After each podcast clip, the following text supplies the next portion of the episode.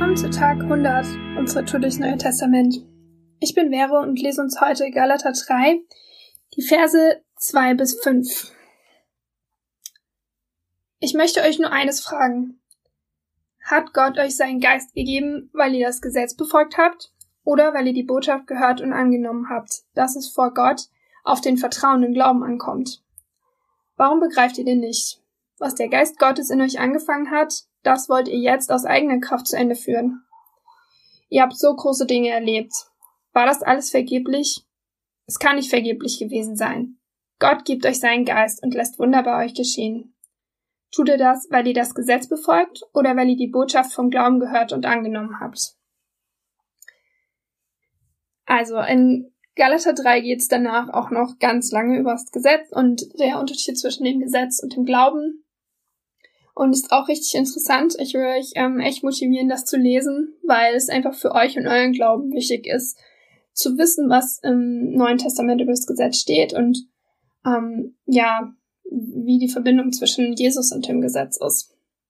Ähm, für den Teil, den ich mir jetzt hier ausgesucht habe, finde ich am allerwichtigsten Vers 3.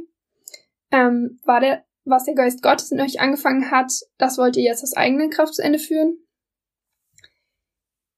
Paulus fragt die Gemeinde in Galater einfach im Grunde, warum, ähm, wenn ihr doch eigentlich an Gott und an Jesus glaubt, warum wollt ihr die Dinge dann aus eurer eigenen Kraft machen? Warum denkt ihr das durch Erfüllung von Regeln und ähm, Erfüllung von von Dingen, die die tatsächlich so sind, dass man sie eigentlich machen sollte, die die man befolgen sollte? Ähm, warum denkt ihr, dass ihr deswegen gesegnet werdet?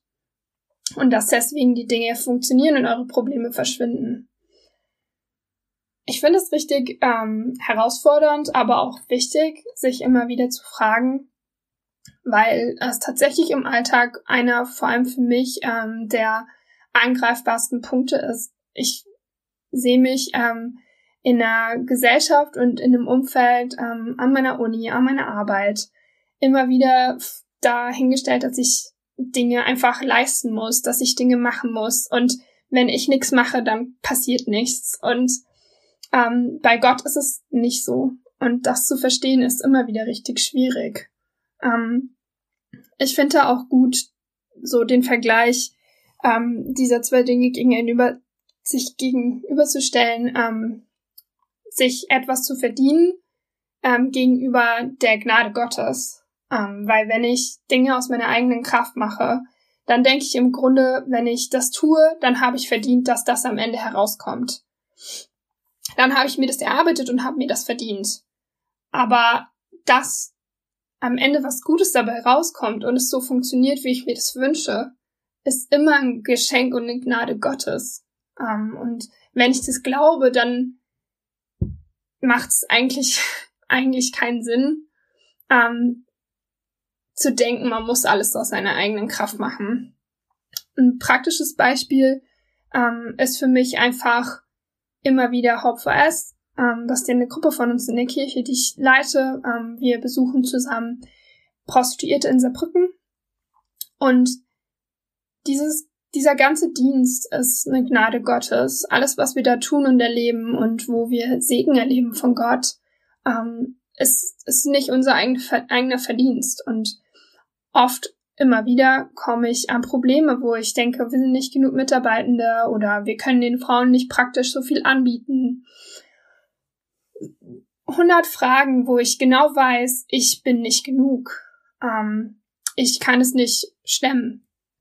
Und Gott sagt, das muss ich auch nicht.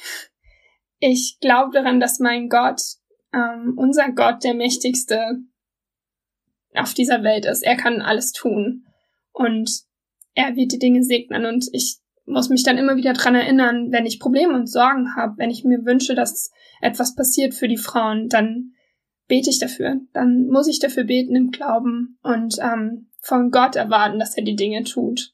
Und ja, ich habe da einfach praktisch so ein paar Fragen an euch, wie ihr vielleicht auch eurem Alltag feststellen könnt, ob ihr Dinge selber macht oder ob ihr ähm, ja, da, da auch wirklich darauf vertraut, dass Gott es auch tun kann.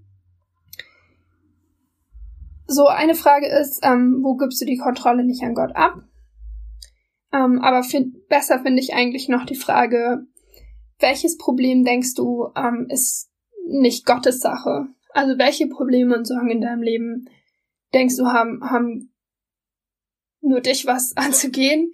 Ähm, nicht im Sinne, dass du sie jetzt vor Gott verstecken willst, aber dass du halt denkst, das musst du einfach jetzt alleine mal schaffen und dann, wenn du das geschafft hast, dann kannst du nochmal das vor Gott bringen. Ähm, das ist nicht so. Wir können alles vor Gott bringen. Und ich will euch einfach ermutigen, wenn ihr eine Hürde habt, die ihr denkt, dass groß ist oder klein ist, bringt es vor Gott.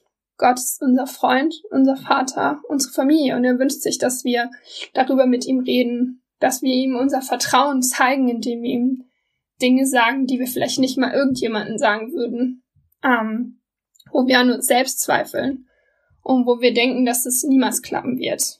Und dann erwarte, dass Gott, ähm, dass Gott was tut. Gott möchte in deinem Leben wirken. Jetzt geh und lebe, was Gott dir gegeben hat. Er segne dich.